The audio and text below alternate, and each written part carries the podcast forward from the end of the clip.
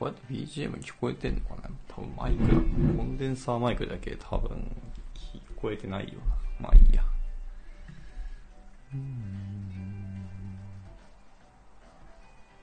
あ、リオンさんですね。こんばんは。ライブ参加いただきありがとうございます。えー、マキアットマーク、レクイエルの旅人さんですかね。はい、ライブ参加いただきありがとうございます。とこんな時間なんですけど、未だにちょっと仕事をしてましてですね。まあ明日期限のものがあるんで、黙々と作業してますが。はい。まあ、ゆるーく雑談をしてますので、や、なんかこんなテーマとか話してほしいこととかあったりしたら、まあ全然、あれですね、言っていただければと思いますが。そうですね、なんか、最近スタイフ見てると、皆さんなんかライブ放送されてる方ほんと増えたなと思いますし、そうですね、最近、まあ急に寒くなりましたよね。なんか今年は夏がちょっと長くて、なんか秋があったようななかったようなで気づいたらいきなり冬が来たみたいな感じですよね。はい。いやー、ほんと急に寒くなって、一気に乾燥もし始めて、ま、また放出しなきゃいけない時期が来たなーって思いながらですね。はい。あ、ミキティさんですね。はい。ライブ参加いただきありがとうございます。はい。ゆるーく仕事しながら雑談してますが。で、そう。で、今年もそう寒くなってきたんですけど、えーっと、なんか体力の低下もちょっと著しくてですね。はい。こんばんは。はい、こんばんは。ありがとうございます。あれですね。ちょっと僕アウターの服をちゃんと持ってなくてですね。そう。あのー今年はちゃんとアウターをしっかり買おうかなと思ってますね。で、今はちょっとコートを見てる感じです。なんか、ベタになんかチェスターコードとか、その辺を見たりはしていますね。はい。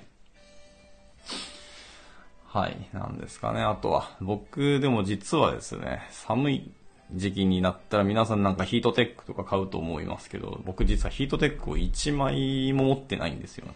はい、あのこういうこと言うとなんでやねんってよく友達にも言われるんですけど。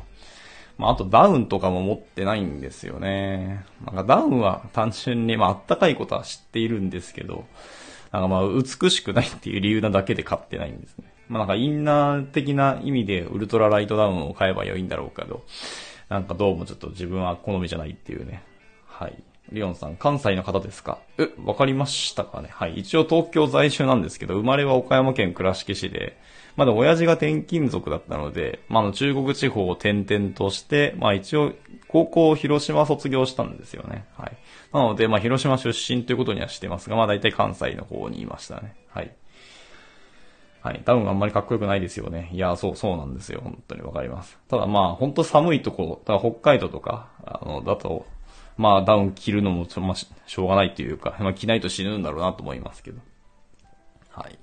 まあでも僕、ちなみに大学の卒業の時に卒業旅行で3月に、あの、カナダに行ってきたんですけど、まあ、くっそ寒かったんですよね、本当に。マイナス24度とか行くんですよね。めちゃくちゃ寒くてですね。まあでも、そのカナダにさえ、あの、ダウンを買わ着ていかずに行ったっていう、なんかまあ若気の至りだったなと思いますね。ただなんかまあセーターだったり、インナーの長袖をなんか 5, 5枚ぐらい重ね着して、なんか耐え忍んでたの気がしますけど。はい。まあそうですよね。軽くてあったかいから便利ですよね。はい。ウルトラライトダウンって本当に軽いですし、なんか丸めてあんなにコンパクトになるっていうのもなんか結構意外だったんで。まあコンパクトにして持っていくかどうかはちょっとまだ別ですけども。はい。まあでも中に着れるぐらいであんなに薄くてあったかいっていうのは強いなと思いますね。はい。はい。えっ、ー、と、冬木さんですかね。はい。ライブ参加い,、えーいただきありがとうございます。なんか皆さんあれですね、この深夜の時間帯でも全然起きてるんですね、本当に。あの学生の方とかもしくはなんかこうクリエイターみたいな。私は一応エンジニアの仕事をしてますけど、まあエンジニアとかデザイナーさんとか、あとゲーマーの方は結構深夜も起きてる方多いのかなっていう印象がありますね。はい。まあ、私のチームメンバーは最近なんか Apex ですか？とかをやったりとか、あの、未だに熱盛をずっとまだまだドハマりしてる子もいれば、あとピクニ、ピグミンを、あの、スイッチでずっとやってる子もいて、なんか、もう、寝る間も惜しんで延々とゲームをしてる人もいますね。はい。どうなんですかね ?Apex って面白いんですかね？いや僕はやったことないし、一応まあ見る、見る方の人間ですので、まあ見る分には面白いんですけど、なんかそんな深夜までやるのかなっていうのはわからないですけど、まあ、あの、やってる人からすると、まあ、あの、やればわかるし、やったらどうせハマるって、時間を忘れるって言ってたので、まあ、そういうゲームなんだろうなと思ってますね。はい。なんか僕はなんか前、何でしたっけ？そう、マイクラを絶対ドハマりするって分かってやらないようにしてますけど、ちなみにゲームといえば。はい。まあ、ああいう、もういかにももう、半永久にずっとやれるもんは、僕多分現実に帰ってこない気がするんでやらないようにしてますけど。はい。えっ、ー、と、ピクミン可愛いですけど難しいですよね。はい。いや、おっしゃる通りなんですよね。僕も、ピクミン、最初、なんだっけ、64でしたっけ？はい。やろうとしたんですけど、まあ、友達にやらせてもらって、あの、どうも合わなかったので、もう、あの、すぐにだ、あの、断念とか挫折、挫折しちゃいましたね。はい。まあ、友達のやってるプレイとか見てなるほどって思いながら、まあ、知識だけ身についたけど自分は下手なのでやらなかったですね。はい。そんな感じですね。ハマるのがわからんからやんないみたいな。あ、そうです、そうです。はま、どう、本当にドハマりして、なんか眠間も惜しんで、なんか体壊すぐらい僕多分ハマりそうな人間なので、基本もうそういうゲームは極力やらないように心がけていますね。はい。あのまあ昔僕も言うて、まあなんかゲーマーじゃないけど、まあゲーム大好きな人間だったので、僕は多分どっちかと RPG をやるのが好きなので、まあ一人で黙々とやるゲームばっかりですね。なんか友達とオンライン対戦とかをやるとかじゃないんですけど、まあや、オンライン対戦をやったことないわけじゃないんですけど、あの、普通に楽しかったし、オンライン対戦をやった日はだいたい深夜2時までだいたいゲームしてたので、うん、これはあかんとなって、まあ社会人になってそれも良くないと思ったので、はい、なるべくやらないようにしてますね。はい。えっ、ー、と、リオンさん、わかります？私も兄がやってるの見て楽しんでます 他者がやってるのって意外とも見る、見るだけの全然面白いんですよね。まあでも、その見られてる方はじゃあ自分もやれよみたいなことによく言ってきますけど、まあまあ、あの、見てる方も十分楽しいんですよって話です。はい。偉いですね。あのー、なんでしょうね。偉いのかわかんないですけど、まあ自分のことをよくわかってるので、まあ身を滅ぼす前に、あのー、現実に帰ってこうっていう視点ですね。はい。えっ、ー、と、アキさんですね。はい、ライブ参加いただきありがとうございます。はい。こんな時間にまだ黙々と仕事をしているっていう、あの、スケジュール管理がよくできてない、あの、ダメな社会人ですけども、はい。どえー、面白いですよね。まあそうですよね、基本的に。な僕結構だからゲームの実況動画も結構見るは見るんですよね。まああれも、あれで結構なんでしょうね。まで、まだと思っていて、あの、まあ、完結した、あの、実況動画もあると思うんですけど、でもそれ結局全部見ようとして深夜何時までその実況動画を見続けてしまうっていうね。いや、同じやんっていう。やってるか、そのやってるの見てるかだけの違いで、結局深夜まで見てたら怖いんですけどね。はい。なので最近は、なんでしょうね。あのーあの、タスさんってわかります ?TAS のタスですけど。まあ多分ご存知だと思いますけど。タスさんを一時期ドハマりして、いろんなゲームのタスをひたすら見まくってましたね。はい。えっ、ー、と、私は勉強しないとなのに、スタンド FM にハマっちゃって自立できますね。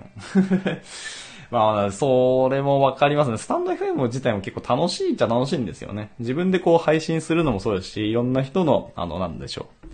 配信を聞くのも楽しいですし。やっぱ、音声、まあ、今後、やっぱり、このコロナの影響もあって、動画とか音声コンテンツっていうのはもっともっと伸びてくることは確実だと思うんで、はい。なんか今、まあ昔からもこうラジオって、あの、ずっと文化として根付いてきたと思うんですよね。テレビはもうなんか最初から爆発的に伸びてますけど、ラジオって爆発的に伸びてないという割には割と聞いてる人も多かったし、なんか熱狂的なユーザーとか、あの DJ が好きな人とか出てくると思うんですよね。まあ、それがもっと民間化したのがこうスタンド FM だと思っているので、はい。まあ、ハマるのも仕方ないなっていうのは正直あると思います。感じですね。はい。なんか、まあでも、スタンド FM もちゃんと自分でセルフコントロールしよう、しないと結構大変かなと思いますが、でもそうですね。なんか、いろんなこう、コラボの、コラボ配信ですね、ライブでの。されてる方が最近、どんどん増えてきてて、すごい楽しそうに皆さんやられてるなと思いますけど。まあでもコラボのライブ配信聞くと、なんかもう、皆さん普通に2時間とか3時間とか、まあ3時間行く人は結構もうあれですけど、でも1時間超えの配信されてる方は結構いらっしゃって、もう、まあ本当に楽しいんだなって思いますし、あの、話すことが好きなんだなと思いますね。はい。えっ、ー、と、冬木さん、スタンド FM にハマって睡眠時間が削られています。あー、もういい感じで、あの、のめり込んじゃってますね。なかなか。いやー、でも僕もスタンド FM ハマるときは本当にハマってて、なんかもう仕事そっちのけでスタンド FM をあの、流したりしてますね。はい。あので、あの、仕事中にスタンド FM を聞いちゃダメだってことはよくわかりました。はい。もう延々と聞いてしまいますね。はい。自己で管理できる方を尊敬しています。いやーでもこれは、なんでしょうね。僕が一度ちょっと廃人化しかけたって経験も、痛い経験があるからこそ自己管理しなきゃいけないなと思っていますね。はい。えー、リオンさん同感すぎますね。えー、どちらに同感かというと多分自己管理できる方を尊敬していますっていう、冬木さんの発言に同感だと解釈しました。はい。いや、僕もそうですけど、もっともっとなんかセルフコントロールが上手い人とか、えー、たくさんいらっしゃって、そういう人は尊敬に値しますね。僕、結局自分に弱い人間なので、まあ、自分に弱いからこそこんな時間にまで仕事を先延ばししてしまったっていうのもあるんですけど。はいえっ、ー、と、K アットマークウェブディレクターさんですね。はい、ライブ参加いただきありがとうございます。ウェブディレクターさん、まあ、ウェブ業界の方だと思うので、やはり、ウェブ業界の人って深夜まで起きてる人多いなっていう印象ありますね。はい。冬木さん、作業しながら10分配信しますと言って、1時間半配信して1行す いや、これ、経験あるからもう本当に、ちょっと何も言えなくなりますね。まあ、ライブ配信されてる方もが5分配信とか15分だけとかって言いながら全然平然と1時間とか配信されてる方も結構います、いらっしゃいますからね。はい。まあ言うて僕も今このライブ配信してますけど、結局今12分経って、うん、1行も進んでないですね。はい。やっぱり喋るの好きだし、なんか皆さんとこう会話できるのがすごく楽しくて、もう本当ありがたいなって思いますね。はい。いや、まあでも今日はもうそういう日だなと思ってるので、一応でもまあ3時をめどに、あの、さすがに仕事はしようと思いますけど、ですので、まあ3時ぐらいまではのんびり喋りながら作業しようかなと思ってますね。はい。ああそうですね。いや、でもスタンド FM のすごいのは、なんでしょうね。こう、心理的安全性といいますか、治安のいい、こう、プラットフォームができたってのは本当に素晴らしいなと思ってますね。はい。で、今もどんどんどんどん機能追加とかアップデートも行われてて、とても素晴らしいなと思いましたね。で、この前、その、なんだっけ、外部音源を、あの、取り込んで配信ができるようになったっていうのが本当にでかくてですね。あの、それまではやっぱりこのアプリ内だけの動画の編集機能だけでやるって結構限界がやっぱあるので、外から撮ってきたも、収録して、外であの編集したものを取り込んでそのままアップできるっていうのは本当に大きいなと思いますね。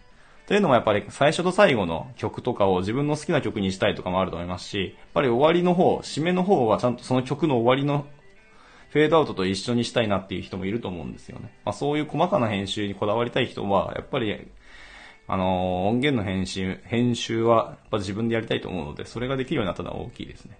まああとは、スタンド FM っていうプラットフォームそのものがもし今後、まあ、続くならいいんですけど、どっかでもしかしたら、なんかまあ事業停止になってしまった場合、こう自分が配信したことを、あの、保存できてなくて、アウトプット、なんかエクスポートできないのは結構でかいと思ってるので、そういう意味もあって、外部音源から取り込めるようになったっていうのは大きいと思いますね。はい。はい。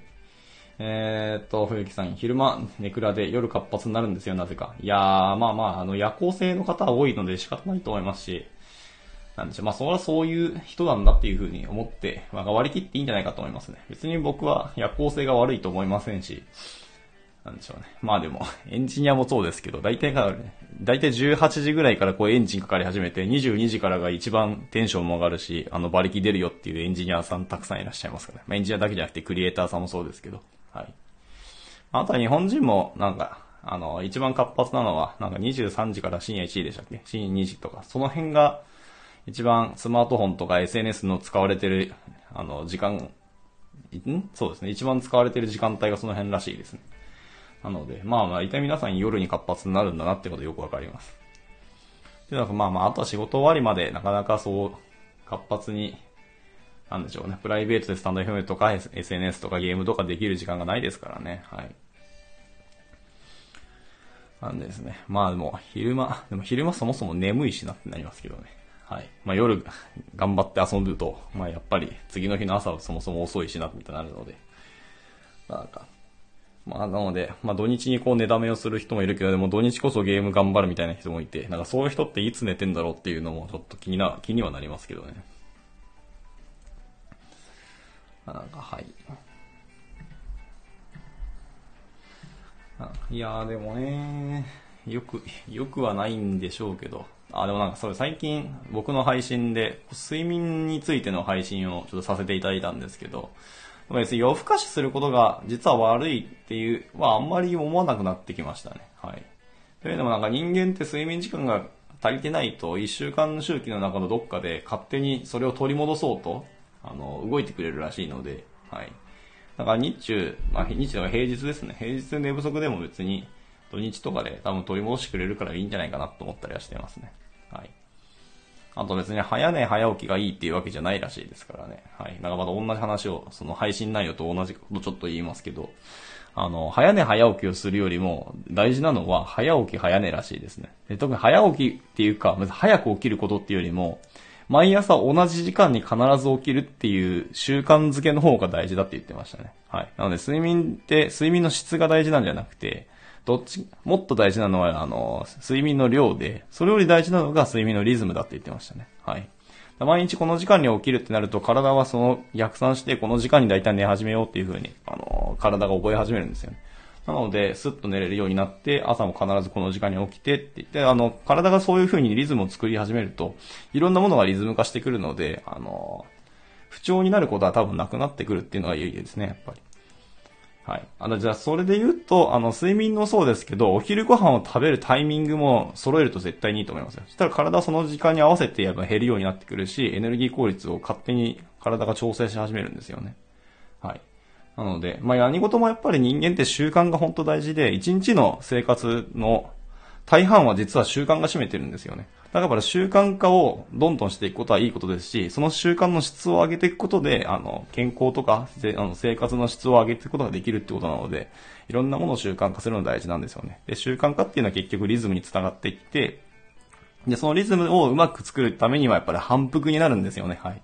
なので、その最初の反復がやっぱりハードル高いんですけど、それさえ乗り越えてしまえば、あとは勝手に、あの、体が調整してくれるので、そこが重要かなと思います。はい。なので、まあ、睡眠に関してもやっぱりリズムだっていうふうに、はい。誰か、なんだっけ、ちょっと名前忘れましたけど、その一回会社に、その研究家の方をお呼びして、あの、勉強会開いていただいたんですけど、はい。で、その方が言ってたので、なるほど。まずリズムを作っていきましょうってことを言われましたね。はい。そうですね。あの、なんかこういう、なんでしょうね。普段、こう、やらやらなきゃいけない勉強とか大切な勉強ってたくさんあると思うんですよ。お金の勉強であったり、コミュニケーションスキルだったりみたいな。あるんですけど、睡眠ってかなり大事だと思う。あの、改めてこう自覚しましたね。はい。結構舐めてましたけど、僕も。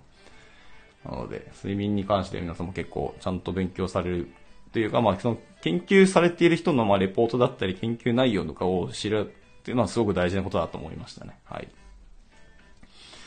っていう感じですかね。あとなんか日本人はやっぱり睡眠時間短いらしいですね。なんか平均時間6時間23分とか4分だったかな。確かそれぐらいだと思いますけど。はい。これもなんか他の各国に比べて断然断続的に短いんですよね。はい。えー、っと、シャンティさんですかね。はい。ライブ参加いただきありがとうございます。はい。こんな時間に実は仕事を引き伸ばしながら、未だにこう仕事をせず雑談をしておりますが。はい。なんだっけ？えっ、ー、と、6時間ちょいしか日本人は寝てなくて、でも6時間ちょいって圧倒的に短いんですよね。で、なんか、平均寿命が長い人ってのもやっぱり睡眠時間7時間半か8時間ぐらい寝てる人らしいですね。はい。6時間はやっぱり睡眠時間短いっていう風に言われてます。で、なんだっけ、6時間睡眠を4日間続けると、1日徹夜した人と同じ脳のあの活性度と判断能力になるらしいですね。なので6時間って本当に短いんだってことは証明されてるんですよね。ちなみに6時間睡眠を10日間続けると、えっ、ー、と、2日間徹夜したことと同じスペックになるらしいんで、はい。皆さん最低でも6時間ではなく7時間寝ることを目標にすると良いのかなと思います。はい。まあそうは言ってもやっぱり夜はゲームしたいし、あの漫画読みたいとか遊びたいっていう気持ちも非常にわかるんで、はい。あのー、次の日の朝、あの睡眠時間この、あの、毎月、毎日この時間に寝てこの時間起きるみたいなリズムができるんだったら、それを前倒しにして、早く寝て、えっ、ー、と、次の日の朝にやるのがいいとか思いますね。はい。まあでもまず先に朝起きる時間を決めることからかもしれないですけどね。とかかな。まあまあそういうことが真面目にできる人は最初から多分、あのー、ゲーム時間とかもコントロールできるとは思うんですけどね。はい。ドハマりすると大体気づいたら、あの深夜2時ですとか深夜3時ですみたいな感じになりますからね。はい。えっ、ー、と、7時間眠れる日を夢に見ています。いや、これもわかりますけどね、本当に。はい。あ、ちなみに余談なんですけど、あの、私一回ですね、あのー、三鉄？一回したことがあるんですよ。三鉄か四鉄はさすがにちょっとできなかったんですよね。四鉄さすがに眠すぎて、もうこれはなんか死にそうになったことが一回あるので、三鉄したことがあるんですけど、3日間貫徹をして、えー、っと、その日の夜に寝たんですけど、えー、っとですね、なんか18時間寝てたんですよね、実は。で、次の日の、なんでだっけ、6時に目が覚めたんですけど、で、時計見て6時って俺全然寝てねえじゃんと思ったんですけど、6時じゃなくて18時だったんですよね。はい。うん、本当に笑いましたね。18時まで寝てたんだ俺って言って。だから0時に寝て18時までずっと延々と寝てたらしくて、なんか母親にお前なんか死んだように寝てたよって言われましたけどね。で、ちなみにですね、この18時間寝たんですけど、その起きた時の、あの、快感が素晴らしかったですね。はい。これ、まあまあ、体験してほしいとは思わないですし、あの、これ多分人生削ってるので、あんまやらない方がいいんですけど、ただ、あの、本当に寝たっていう、この気持ちいいっていう感覚がすごかったんで、はい。まあまあまあ、あの、一回このストレス発散じゃないですけど、こういう体験をしたい人は、あの、あの、自己責任でお願いします。ただ本当に気持ちよかったっていうのはありますね。はい。ただまあ、もう今から私それやれって言われたらしんどいですね。もうただ年齢が30超えてるんで、あの、さすがに、今からそれやるのは、まあ次の日の仕事にも支障が出るんで、もうやらないですけど。はい。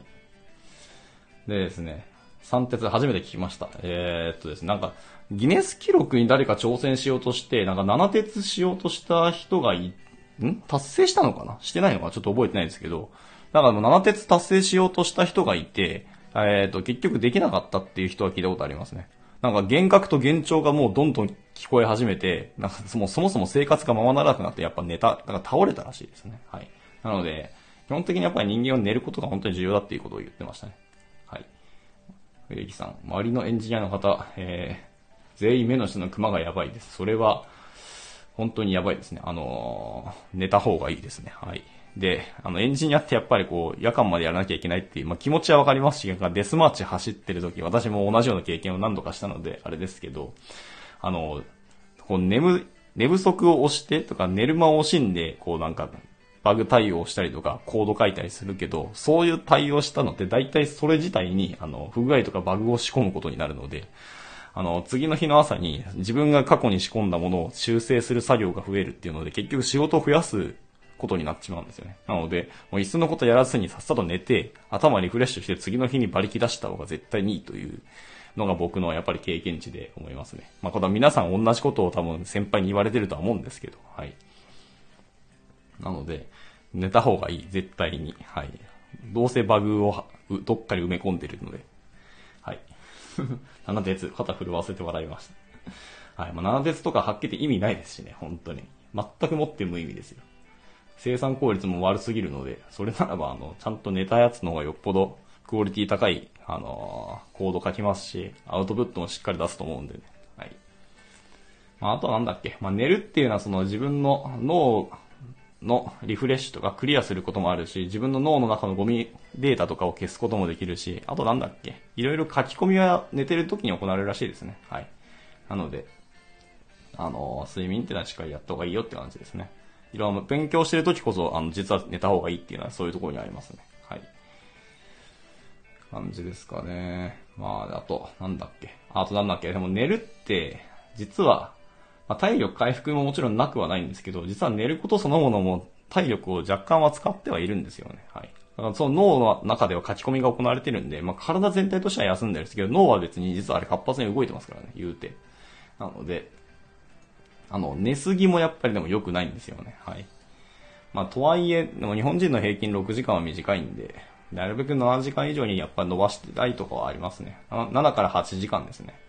だから南アフリカの方とかなんか9時間ぐらい寝てるらしいですね。9時間ってすげえなと思いました、本当に。まああの、多分やっぱ生活、だから生活体、なんでしょうね。生態系じゃないですけど、全然多分違う文化のところで生活されてるので、日本みたいにこう完全にこう IT とかいろんな伝統工芸から IT が進んでいる国とはまたちょっと違う文化ですので、あの、南アフリカの方は。まあ9時間ぐらい寝るのも当然なのかもしれないですけど。はい。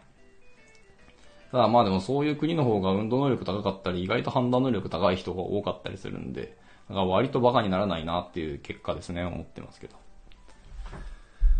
なところですね。はい。いやあとなんだっけ、まあ、睡眠に関してはでもそういういろんな話はたくさんありますけど、時間もそうですし、さっき言ったリズムもそうですし、あとなんだっけ、ゴールデンタイムってよく言われてるものがあるじゃないですか。22時から、えっ、ー、と、26時か、深夜2時ですね。なんかあれはやっぱり、あの、幻想らしいですね。そんなものは存在しないよって言ってました。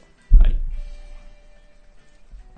あとなんだっけ。なんか10時ぐらい、10時以前に人間は本来寝ることはほぼほぼ厳しいって言ってましたね。はい。ゴールデンタイム終わってからしか眠くなりません。そうですね。はい。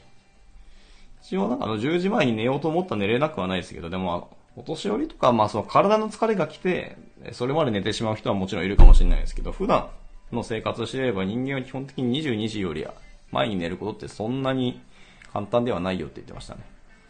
はい。まああとは、どうなんでしょうね。睡眠って頑張って寝ることじゃ、やることじゃないんですよね。はい。寝ることっていうのは自然と眠くなったら寝るっていうのが、あの、本当の自然、自然体ですので、はい。頑張って寝るようにするものじゃないから、別に22時より前に寝ようとしなくても良いっていうところですね。まあ、だからそういうのがあって、ゴールデンタイム22時からスタートみたいなところがあるんでしょうけども。かな。はい。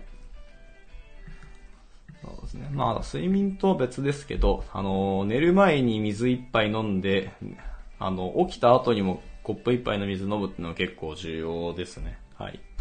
睡眠って意外と、あの、水分使ってますからね。これ、まあ夏はわかりますけど、冬もちゃんと体は寝寝てる間も水分使ってますので、あの、寝る前と寝た後に失った水分をもう一回吸収しておくのは大事ですね。はい。なんか本当に、これやるだけで、なんか、お肌にも効果があるっていう研究をしている方もいて、そんなにあるの？と思いながらですけど、なんか割とバカにならないんですよね。はい。なので、純粋な水ですね。しかも、あまり冷えてない方がいいですね。まあ、あったかい左右までいかなくてもいいんですけど、ぬるま湯ぐらいで飲むのがいいらしいですね。はい。カフェイン打ち込み生活を猛省します。まあ、カフェインはね、覚醒作用がありますからね、本当に。あ、でもカフェインで思い出しましたけど、僕に、あの、緑茶がめちゃめちゃ好きで、実はコーヒーをかけらも飲まない人間なんですけど、まあ、かけらもっていうのを自分では飲まないであって、別に飲む場に行けば飲みますし、あの、例えばあのケーキとか、なんか甘い洋菓子を食べるときは意外とまあコーヒー飲んだりすることもありますけど、まあ基本は紅茶ですね。はい。で、緑茶大好きでコーヒー飲まないんですけど、コーヒー飲む人ってカフェイン中毒だろうと言ってたんですけど、僕自身もあの緑茶飲んでて、緑茶ってカフェインだらけなので、全然ダメじゃんっていうことを最近知りましたね。はい。っていうので僕は最近もうお茶も飲まずに基本水ばっか飲んでますね。はい。ミキティさん、今レッドブル2本目あげました。リオンさん、ポッキーはどうですか？ポッキー、あ、ポッキーといえばもう日付変わりましたけど、確かに昨日はポッキーの日でしたね。ポッキーの日だったり、チンアナゴの日だったり、なんだっけ、ブラック祭りの日だったり、なんかいろんな日らしいですね。11月11日ってのは。一応ポッキー買いましたよ。そういえば昨日。1年に1回僕がポッキーを買う日ですね。はい。自分からポッキー買うことはほぼないんですよ、実は。てかそもそもお菓子を買うことがあんまなくてですね。なんで、ポッキーなんだっけ？あの超極細い、細身のやつでしたっけ？よくわかんないけど、細いポッキーを食べました。めっちゃうまかったですね、やっぱり。レッドブル。レッドブルもなんかもう、ここ、まあ、数年は多分嘘ですけど、基本1年に1本飲むか飲まないかなんですけど、僕もそうなんですけど、レッドブルって目覚めるんですか？本当に。効果あるのかっていうのが僕実はあんまわかんなかったんですけど、はい、冬木さん、この時間にレッドブル飲む人好きです。それは多分なんか仲間意識感があるっていうところですかね。リオンさんも大好きって言っているので、まあ、そもそもレッドブルって美味しかったっけっていうぐらい僕も飲んでないんで、あれですけど、はい。レッドブルと、あとなんだっけ、えっ、ー、と、そう、エナジードリンクもそうですけど、夜のエナジードリンクほどうまいものはなく、あ、そうなんですね。へえ、ちょっと。でも今から飲んだらさすがに寝れなくなるんでちょっと飲むの控えますけど。エナジードリンクとあと何でしたっけ？モンスターか。モンスターもなんか飲んでる友達もいましたね。まあエンジニア仲間なんかその辺3つ家に必ず常備してるって言ってて、いやなんか、健康を完全に度外視した生活をする気だなって思いましたけど。はい。ミキティさん、全然目は覚めないですね。気のせいです。はい。ってことは単純に美味しい炭酸ジュースみたいな感じですかね。あの、レッドブルとかエナジードリンクっていうのは。はい。冬木さん、目が覚める感覚すら忘れます。これ、それはなんか、違う何かが起きてないですか？なんでしょうね。なんか、いろんな意味の覚醒をしてるような気もしますけどね。いや、でも久しく飲んでないな。エナジードリンクと、もう、レッドブルか。あ、レッドブルもなんか結構何種類かなあったような気がしますよね。なんか濃い缶の色と薄い水色の缶の色とかあったと思いますけど。はい。レッドブル、ググってみよう。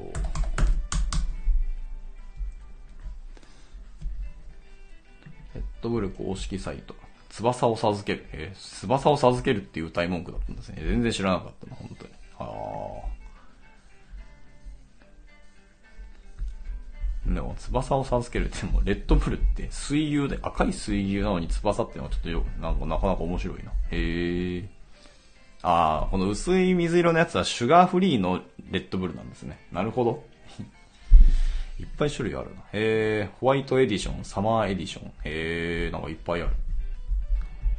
だからパッケージがやっぱりこう、パッケージがラベルが美しいですね、レッドブルってこれ。めちゃめちゃかっこいいな。やっぱウェブっていうか僕デザイン結構興味あって、まあ別にデザインを勉強してるわけじゃないですけど、やっぱりこうパッケージデザインとかプロダクトデザインはね、見るようにしてるんですよね。はい。えー、っと、エナジードリンクかけるポテトチップスを箸で食べたらさい、食べ出したら最後です。あー、もうなんか、永遠に行くやつですね。で、この時間にポテトチップスとか、まあ、あとカップ麺もそうですけど、食うのはもう、なんでしょうね、悪魔的なタイミングですよね。この時間のポテチって。なんか、背徳的と言いますか。なんか止まらないやつですね。はい。ミキティさん40種類ありますね。40種類もあるの？すごいですね。そんなあるんだ。へえ。ばいな。40種類もあんのか。へえ。ちなみにミキティさんその40種類のうちどれぐらいを飲まれてるんですかね？だからなんとなく40種類もあると結局よく飲むのってこう2、3種類だけみたいなイメージが正直あるんですけど。いやいやいやでもこうやって見ると、だから明日ちょっと飲みたくなってきたな。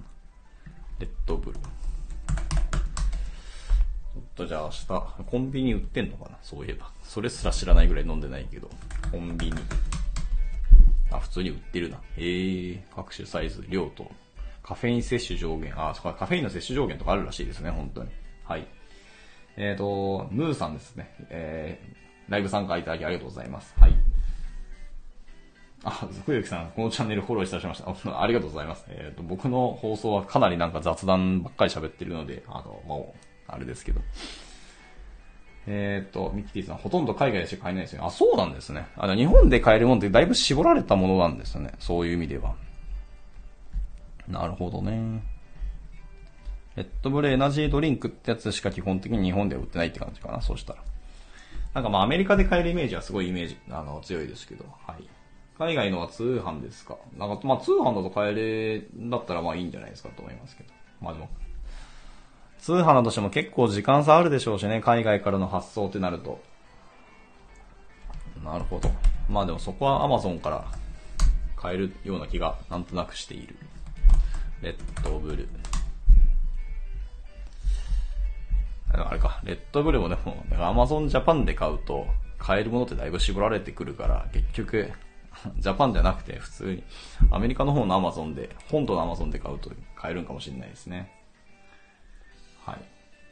えー、ミキティさん、ジェネリックストアみたいな特殊なところになるみたい。あ、そうなんですね。アメリカのアマゾンとかじゃなくても、そういう専門サイトとかでないと買えないんですかね。へー。ちょっと僕もググってみよう。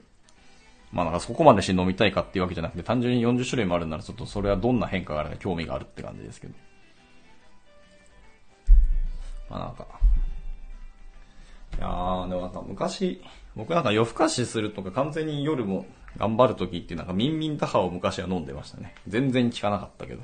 なんか下手にミンミンタハ飲むぐらいだったらなんだっけ、リポビタン D 飲んでましたね。そっちの方が覚醒してたイメージがあるんで。はい。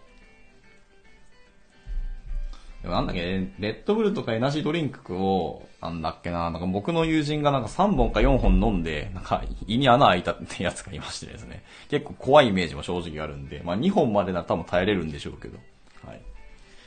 まあ基本的に、まあ飲みすぎは良くないよって話ですけどね。はい。だからまあ、うまいんでしょうね。はい。まあ、僕あんま炭酸自体もそんなに飲まないんでね。まあ、飲むとしてもなんか砂糖の塊みたいな、あのー、三ツ矢サイダーを飲みますけど。はい、そうですね。レッドブルとかあんま飲まないですけど、なんかレッドブルってそういえばなんかアスリートの飲むものみたいなちょっとイメージもあるんですけど、別にアスリートはレッドブル飲むんですか？そういえば。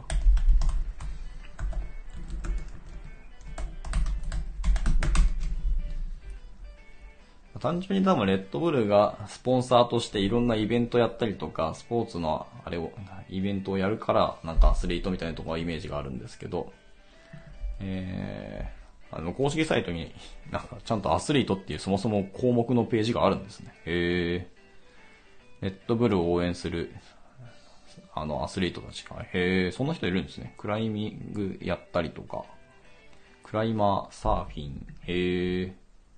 クライ、まあ、クライミング多いな。レースやってる人もいる。へえ、すげえな。へえ、フォーミュラじゃん。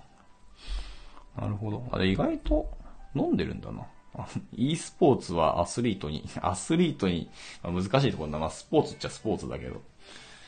e スポーツもでも最近暑いですね、本当に。めちゃめちゃ、まあお金も動くけど、やはりゲームで、日本代表として戦えるみたいなの結構面白いですね、やっぱり。やっぱ時代が変わったなっていうのもありますし、これはなかなかこれでいい時代だと思いますけどね。へー。あ、レッドブルのスポンサーというか、そういう、まあ、レッドブルと契約しているアスリートが結構多いんだな、そういう意味で言うと。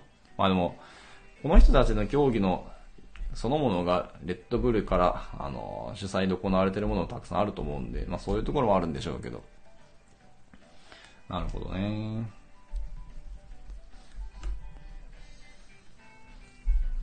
そうな、スキージャンプの高梨選手も一応レッドブルなんだな。へえ、知らなかった。割と有名どころの人も全然いるんですね。これはびっくりだわ。日本だけ全てのジャンル。はい。BMX、フットボール、フォーミュラレーシング、フリースタイルサッカー、ゲーミング、モト GP、あ、結構レース系が多いのかな。アイススケート、クライミング、サーフィン、スキージャンプ、スケートボール、スノーボー、ツーリングか、あ、ほーボルダリングもあるんですね。はいはいはいはい。まあでもなんか、かなり有名どころの競技っていうよりもちょっとマイナーじゃないですけど、コアなユーザーがいるようなスポーツのスポンサーであったりとかの方が多いのかなって感じます。まあ、モト GP とか、フォーミュラは全然メジャーですけどね、本当に。へえ、そうなんだ。面白いですね。でもレッドブルとか、その、なんか、エナシードリンクとかって、なんか毎日飲んでる人っているんですかね、そういえば。あんま僕飲んだことないですけど。あんまり、まあ、会社の後輩とかも、毎日飲むような子はあんまりいなかったなと思うので、なんか飲んでる人っているのかなと思いましたけど、でも毎日飲んでると結構体への負荷もでかいイメージがあるんで、なんか気をつけた方がいいイメージはありますけどね。はい。モンスターと交互に飲んでます。なるほどね。それは、それは、ほぼ毎日と言って過言ではないんじゃないですか。結局、成分というか、まあ、目的は一緒だと思うんで。面白いなでも、モンスター、モンスターは確かに僕は、なんか前飲んでましたけど、結構美味しかったイメージはありますね。なんか海外でモンスターを飲みすぎて、なんか倒れた女の子がいるとか、なんかニュースだった気がしますけど。まあやっぱり、なんでしょうね。モンスターエナジーの飲みすぎで死亡する過程を見て、やしかそんに、やっぱ死んじゃったんですね。なるほど。これは危険ですね。はい。モンスターは103種類あるみたいです。マジですか ?103 種類。すごいな。へー。103もあるんだ。いや商品開発部隊頑張ってますね。なんか、なんか普通にメジャーなこう2、3種類ぐらいで全然、なんか売り上げめちゃくちゃ出てると思うんですけど、はい。ゆきさん、モンスター緑が美味しいんですよね。そう、なんか緑色のパッケージ、そうですね、黒ベースに、あの緑のなんか恐竜の爪痕みたいなやつですよ。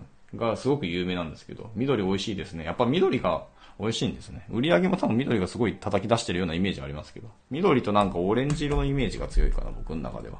モンスター。でも103種類は全然知らなかったな。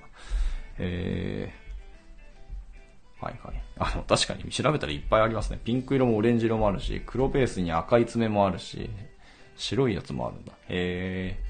緑色も。緑色パッケージの銀色の爪痕みたいなやつもあるし。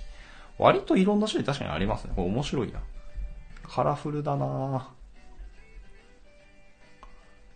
で、これら一個一個ちょっとずつ成分が違ったりとかですもんね。いや、意外にかっこいいっすね、モンスターは、やっぱり。僕結構これ激しい系のパッケージデザインも、あの、割と嫌いじゃないんで。なるほどね。なんか飲みたいとかじゃなくて単純にこれのラベルとかを集めたいみたいな、ちょっとコレクター精神が湧いてきちゃいますね。なるほど。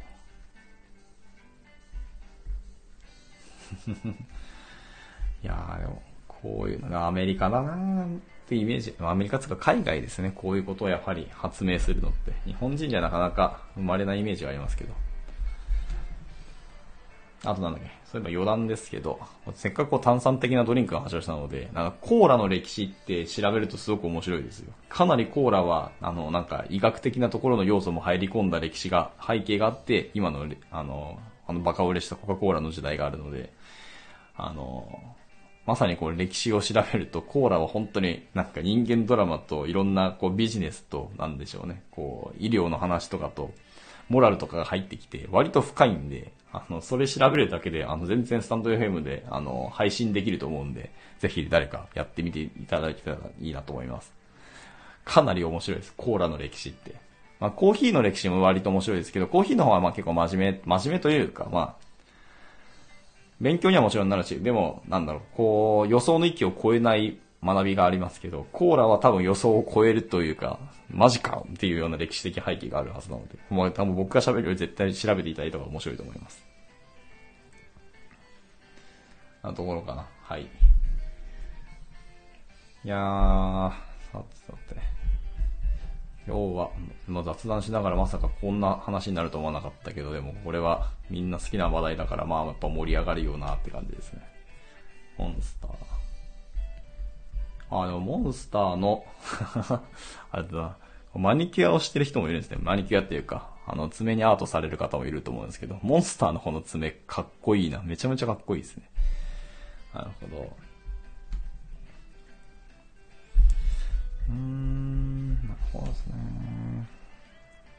モンスターとかそういえばエナジードリンクもそうですけど、そういうの飲んだ後に、なんかいわゆるその成分で、まあ、覚醒するじゃないですか。それが切れた後って、そ、めちゃ、めちゃくちゃ眠くなりません？なんか。次の日、え、完全に起きれないようなぐらい負荷が上がると思うんですけど、実際ミキティさんとか起きれてるんですかね？そういうのって。一応僕の周りのエンジニアとか僕のチームメンバーの子で飲んで、あの、ゲームしてたわって子は、だいたい次の日完全に寝坊してきますもんね。なんか、朝会を一応毎日11時とかにやってるんですけど、平然と1時とかに起きてきますからね。本当に。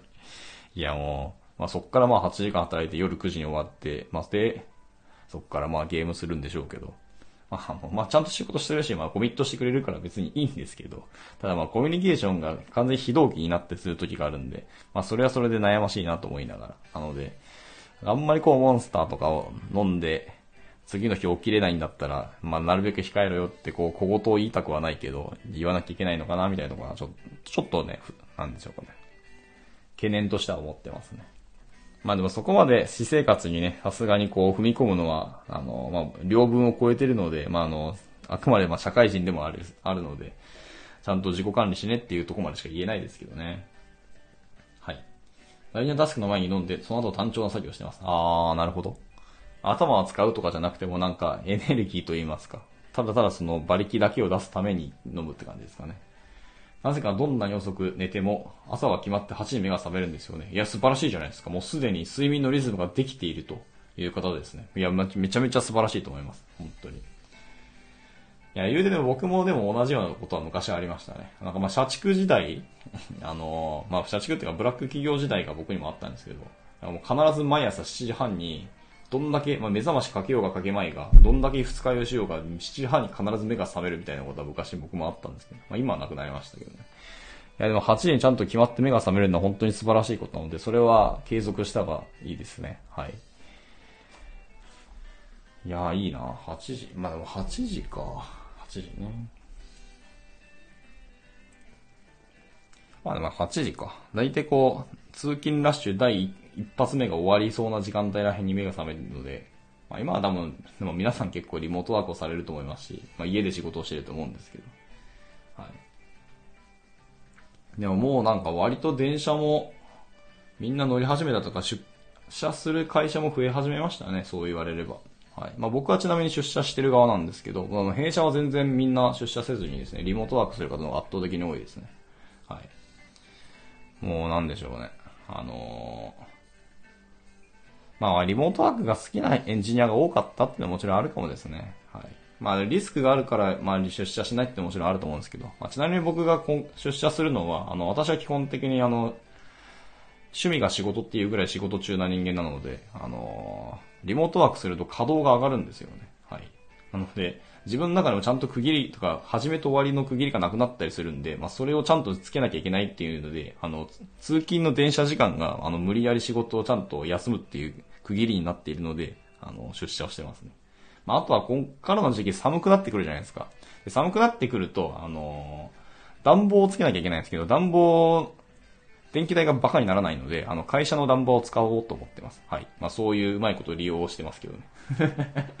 まあ、よろしくないと思うけど、でもまあ、でもオフィスがあるんであったら、まあ、それ使わん手はねえなと思っているので、はい。まあ、固定費はかかりますけど、はい。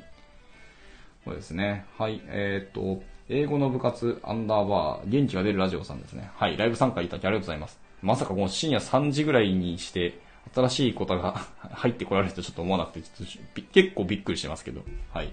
もう完全に雑談して、もう今仕事をしてないんですよね、今僕はね。だから仕事は終わってないんですけども、はい。今、エクセルを、あの、パソコンに移しながら、全然、かけらも触れずに、あの、スタンド FM で喋ってます。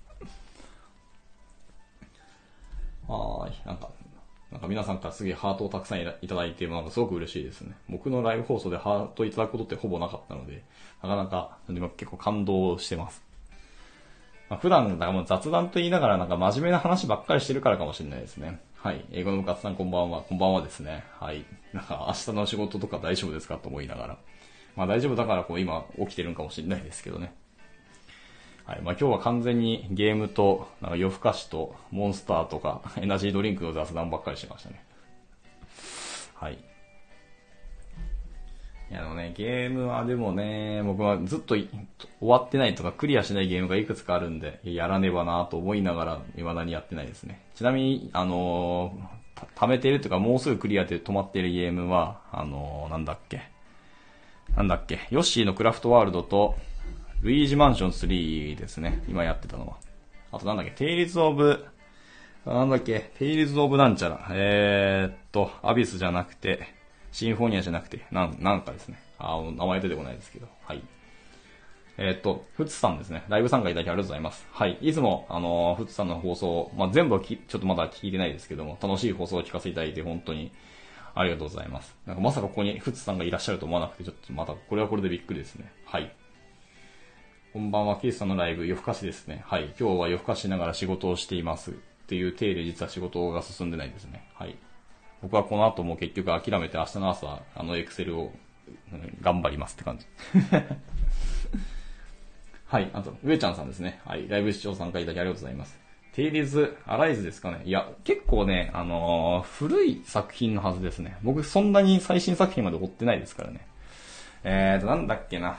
あ、多分ベスペリアかな？スイッチでできるのってベスペリアでしたっけ？なんか黒髪のロングの主人公だった気がします。はい。で、なんで止まってるかっていうとですね、そのゲームは、あの、僕、英語の勉強のために、あの、英語でスタートしたんですよ。はい。そのゲームを。テイルズ・オブ・なんちゃろうですね。で、英語でスタートしたら、全然物語が、しかも割とね、ベルセリア、ベルセリアですか？へえ、なんか自分で買っといて忘れたんですけど。そうなんで、物語の英語が割と、しかもフランクなんですよね。日常会話レベルの英語になっているので、あの、全然こう言い回しとかが伝わらなすぎてですね、ひたすらググってたら物語がわかんねえって言ってゲームが進まなくなったので、あの、諦めちゃったんですよね。今、もう一回でもこれ、ちょっと復活させたいと思いますね。しかもあの、ちゃんとボイス、ボイスなんちゃらもあるっていう機能もあって、その、登場人物たちの英会話すら聞き取れない時もあったので、まあ、要は挫折したんですよね、英語を。はい。英語、RPG で英語設定は攻めましたね。いや、ほんとそうですね。これ攻めたんですけど、攻めすぎました。これちょっと、自分ではアホしたなと思いましたね。一回自分であのゲームして、物語を知ってから、あの、もう一回2週目で英語でやるっていうのが結構大事かなと思いましたね。はい。いやー、マジバカしたなと思いますね。はい。えっ、と、ショーアットマーク、ジブリアコギチャンネルさん、はい、ライブ参加いただきありがとうございます。ジブリが好きな方ですかね。えっ、ー、と、アコギの温かい音色をゆるくお届け、睡眠導入剤や、えー、作業用 BGM としてどうぞたまに喋ります。あ、これはちょっと聞いてみたいんで、後で、あのー、さ放送聞かせていただきますね。はい。いや、こんばんは。はい、こんばんはですね。まさかこう深夜3時に、どしどしこう参加者が増えるっていうのはちょっと完全に予想外でしたね。やっぱこのこの時間帯にでもこう、やっぱり夜更かしされてる方は割とクリエイター系のお仕事をされてるっていう勝手な僕の思い込みがありますね。はい。いやー、でも、しょうがないですね。やっぱりクリエイター系の人はやっぱ夜行性の人が多いイメージがあるので、この時間が結構ピークでテンション上がってるんでしょうなって思いますけど。かまあ、でも3時は結構区切りの一つですかね。Ruby 勉強中です。おー、いい言語を勉強されてますね。Ruby ですか。いやー、いいですね。あ、Ruby といえば、あの、次の、なんだっけ、僕の、あの、ウェブエンジニア系の放送で、あのー、プログラミング言語の、まあ、お話をしようと思ってたんですよね。で、プログラミング言語そのものの話しても面白くないんで、えっと、プログラミング言語の中には、あの、宝石の名前がついたり、動物の名前がついた言語がありますよ、みたいなことを、まあ、ゆるくクイズ形式で喋ろうかなと思ってましたね。はい。まあ、Ruby と、あの、パールとかって話なんですけどね、もちろん。あとは、あの、ゲーム的な名前で、あの、エリクサーとかあったりするみたいなことをや、喋ると、なんかまあ別にプログラムがわからないけど、あの、プログラムとかウェブ業界の話ちょっとだけこうついていけて面白いと思ってもらえるかな、みたいなことを思ってました。はい。なるほど。まあ、Ruby 難しいまあ、まあ、なんでしょうね。Ruby そのものが難しいかは、わかんないですね。僕は一応サーバーサイド言語を、まあ、PHP から最初入って、次 Node.js やって、まあ、Ruby も軽くやったんであれですけど、はい。なので、まあ、いきなり Ruby から入るとちょっと難しいかもしれないですけど、慣れてくると Ruby ってやっぱりいい言語ですよ。本当に。なんでしょう。書きやすいというか、プログラマーのための言語っていう感じがすごいするので、はい。まあ、やっぱり日本人が作っただけあって親和性高いなというのもちょっと思いましたね。ま、まあ、マッツがやっぱり優秀すぎたってもちろんあるんですけど。はい。えっ、ー、と、キースさんの睡眠音声を参考に15分で寝つけなかったので起きました。あ、いいんじゃないですか、本当に。15分で寝れなかったら多分睡眠効率だいぶやばいと思うので、むしろ頑張って寝ずにささ、あのー、諦めて起きちゃった方が多分いいと思います。はい。テンション上がってハート連打します。めちゃくちゃ嬉しいですね。てか僕のライブ放送でハートが100いったの多分今日ほんと初めてだと思うんで、マジでありがたいですね。はい。寝つけない時は起きる目を、あ、そうですね。なんだっけ。えっ、ー、と、その睡眠の効率の話にちょっとだけ戻すと、あの、布団に入って8分以内に寝れ、寝れるかどうかが、その、あれですね、一つの基準ですね。8分以内に寝れるんだったら、あの、睡眠のリズムとか質としてはいい方だと思ってますね。はい。で、15分以上寝れなかったら、多分もうその日は、その日っていうかその時、タイミングでは寝れないので、あの、頑張って寝ちゃうモードに入ってしまうから、むしろ寝なくて、諦めて起きてしまった方がいいんですよね。はい。ところですね。なんだっけ、あの、睡眠効率の、あの、計算方式があって、えっ、ー、と、実際に寝てる時間を、布団に入った時間で割るんですよ。はい。で、やったら大体そのパーセンテージが出るんですけどね。はい。で、それが90から95%が、あの、睡眠効率がいいよって言われている、あの、時間になりますね。はい。ですね。でなので、あの、布団に入って目をつむった瞬間に寝れる人は、あの、睡眠効率100%なんですよ。言ってしまえば。寝てる時間と布団に入ってる時間が同じになって、ほぼほぼ同じなので。でちなみに100%は、あの、明らかに睡眠不足っていうことになるんで、だから96%が100%の人は多分睡眠不足の人だと思います。で逆に、えっ、ー、と、睡眠効率が89%以下の人は、ちょっと不眠症になりかかってるかなみたいなところらしいですね。はい。90から95%目指しましょうって感じですね。えっ、ー、と、そうですね。やっぱそうなんですね。諦めず頑張って勉強して、Ruby の仕事するように頑張ります。はい。本当にいいと思いますね。だから、Ruby の話でいくとなんか Ruby on Rails を勉強されてる方ってたくさんいらっしゃるんですけど、あの、まあ、よくある話で、Ruby on Rails はできるけど Ruby 書けませんみたいな人って意外と多いんで、まあ、そうなっちゃわないように Ruby から勉強されるのが絶対にいいと思います。はい。 Rails はよくできたフレームワークなんですけど、よくできすぎてることもあって、 Rails の能力をフルに活用して、こう爆速でアプリケーションを作るっていうことがやりたいんであったら、先にまず Ruby をしっかり勉強されることが絶対重要になってくるので、はい。頑張っていただければなと思いますね。はい。えー、冬木さん、8分以内に寝るなど夢のような話。いやー、まあまあ、あの、夜更かし型の方は多分、8分以内に寝るのって結構苦手な方多いと思いますね。はい。でちなみに僕はですね、睡眠の効率が低い方の人間で、あの、基本的に寝不足型の方なんですよ。僕大体布団に入って15秒から30秒したら普通に寝てますからね。はい。なので僕は基本慢性的に寝不足なんですよね。まあ今もこうやって寝ぶ、あの、夜更かしてるぐらいなんで。私も良くないよって感じですね。はい。あとは、睡眠非効率カフェイン過剰人間。まあ、カフェインはですね、過剰摂取すると、やっぱ睡眠に障害は、影響結構でかいらしいですね。で、ちなみにカフェイン摂取って、あの、寝る前に摂取したら、あの、効果があるっていう風に思われるじゃないですか。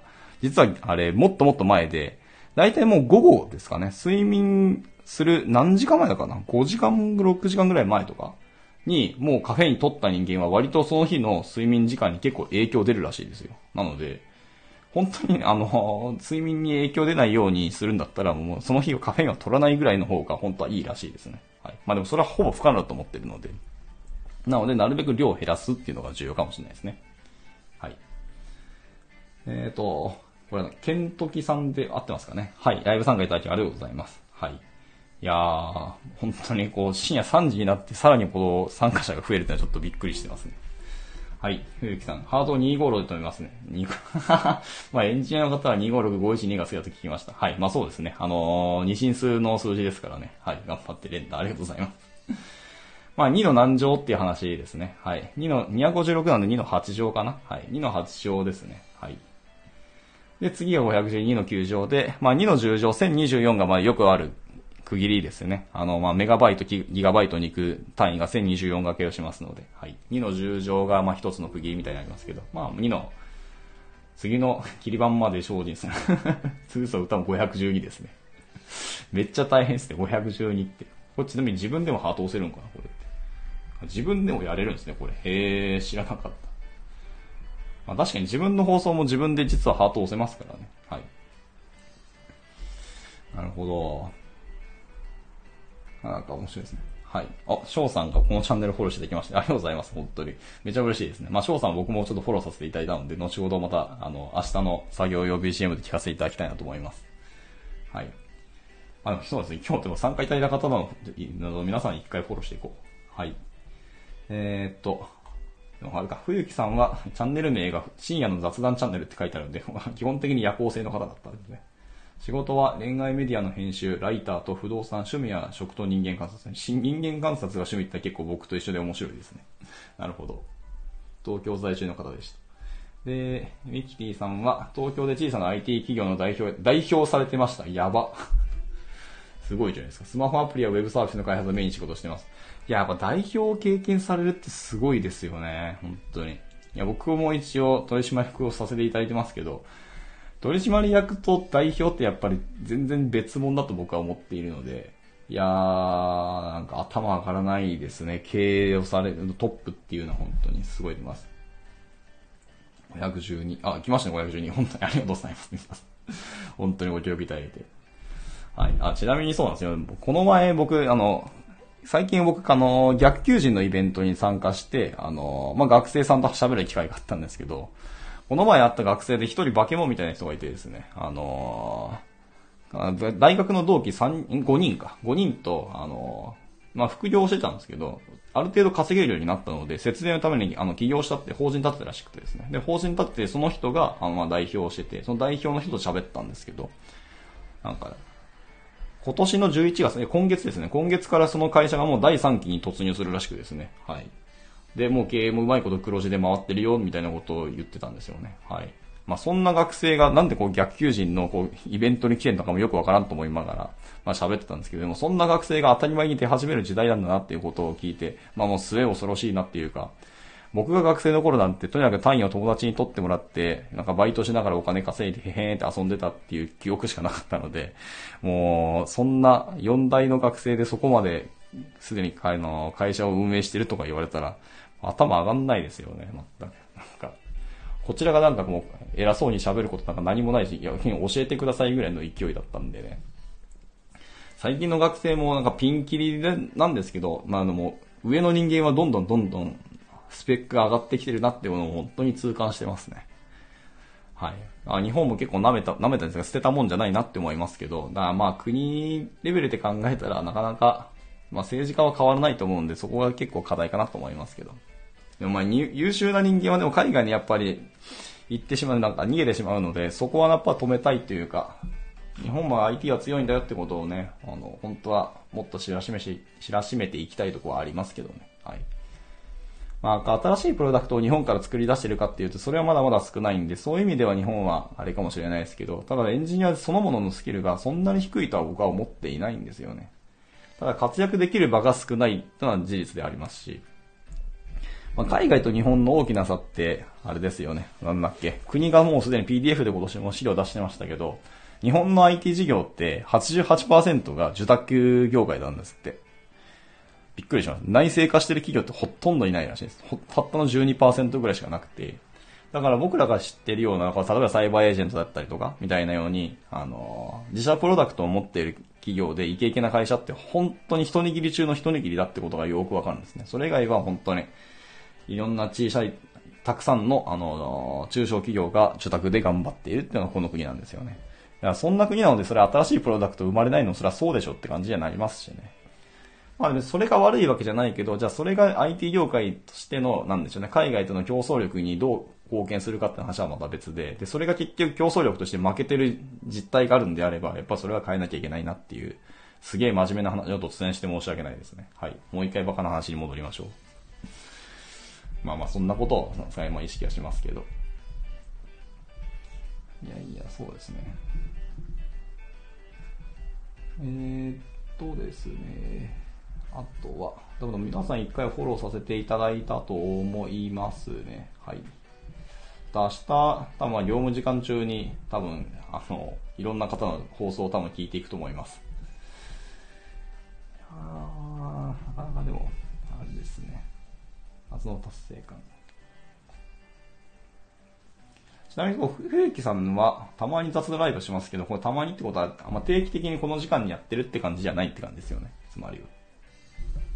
もしこうタイミングがあったら、逆にこうライブさん放送してるとこに、あの、お邪魔したいなと思いますけどもね。もちろん皆さんのところにもお参加したいですけど、まあ、僕がそもそもスタンド FM やる時間もそんなに、あの、定期的にこの時間は必ずスタンド FM やるみたいなことじゃないんで、なかなか難しいですけどね。また夜行性の方が多いんであれば、まあ、とりあえず夜に聞きに行こうかなと思いますけど。えー、えー、よいしょ。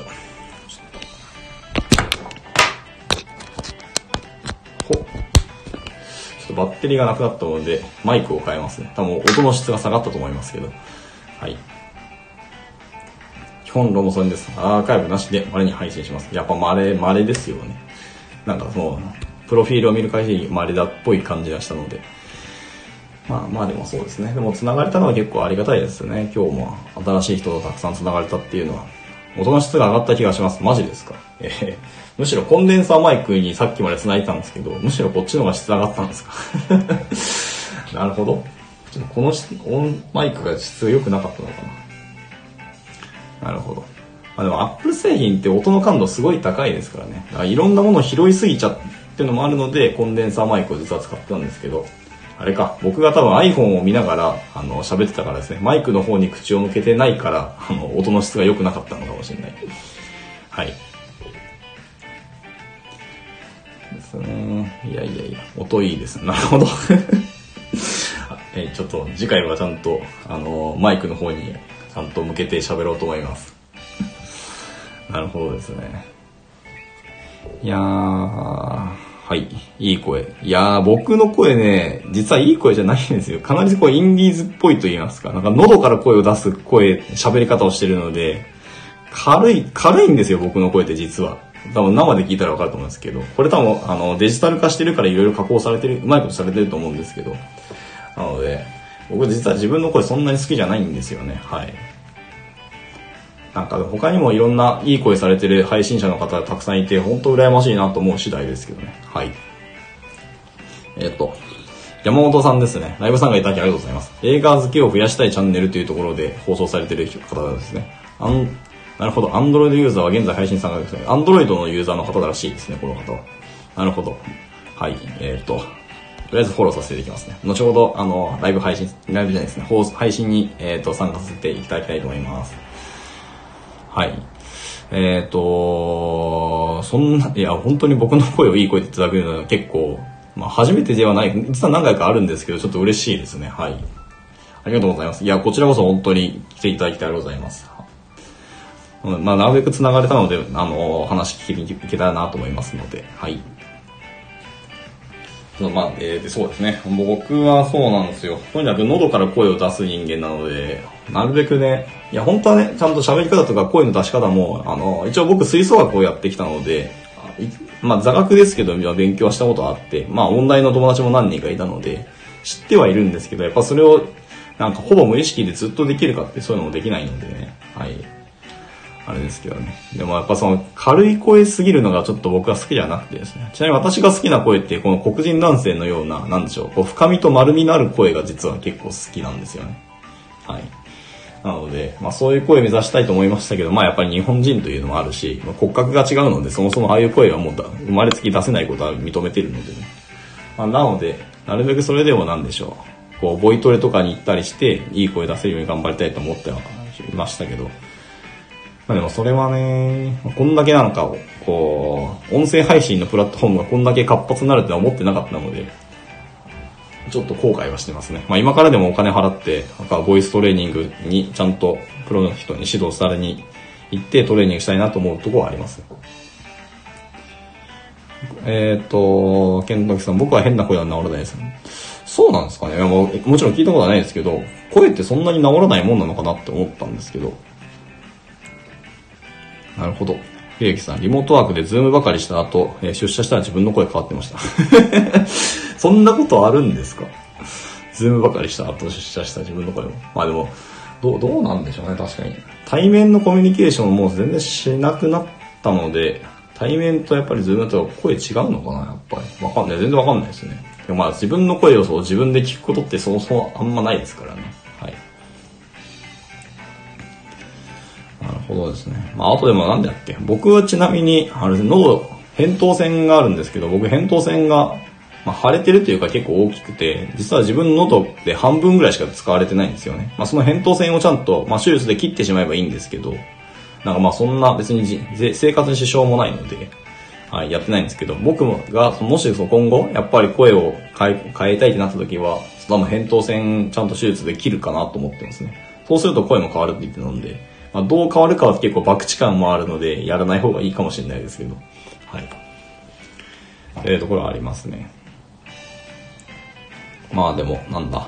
声の出し方は、やっぱ喉を開いて喋るとか、まあ、腹から声出すのありますけど、なんだっけ、一番わかりやすい、あの、その喉の開き方っていうのがあって、あのー、ストローがあるじゃないですか。ストローで息を吸う瞬間の喉のあの、開き方が一番声を出すの意味でいい喉の形らしいんですよね。はい。なので、まあ、その、吸いながら喋ることはもちろん不可能なんですけど、吸った時の喉の形を覚えて、その形にして喋ると、まあ、一応声では、あの、出しやすい声になるので、はい。一度試してみるといいかもしれないですね。はい。で、あとなんだっけ？面白いのが、指2本、小指と薬指を閉じて喋るのと、中指まで閉じて喋るのとかで、実は声の出方って変わるんですよ。あの、腹式呼吸になるか肺呼吸になるかって実は指の形で変わったりするんですよね。これすごく面白くて、こんな研究してる人もいるんだっていうのはもう衝撃でしたけど。はい。なので、声に対してちょっとしっかり、はきはきと声出したいときは、その手の形を変えて喋るといいかもしれないですね。はい。自然と腹式呼吸になってくれるんで、腹から声が出るんですよ、自然と。っていうのがありますので、まあそういうテクニックも実はあったりはしますね。感じかな。はい。というところで、実はもう1時間ぐらい気づいたら喋るんですよね。えっ、ー、と、指の形から、本当にそうですよ。これなんだっけ？テッドトークで、えっ、ー、と、誰かが言ってましたね。えー、っと、だいぶ前に見たんで、ちょっともう覚えてないですけど、あの、普通に日本人の、あの、日本語の配信、あの、テッドトークだったのであれですけど、なんか手の形で声が変わるみたいなタイトルで、えー、っと、テッド投稿されてる人がいたと思うんですけど、いやー、やばい、出てこない。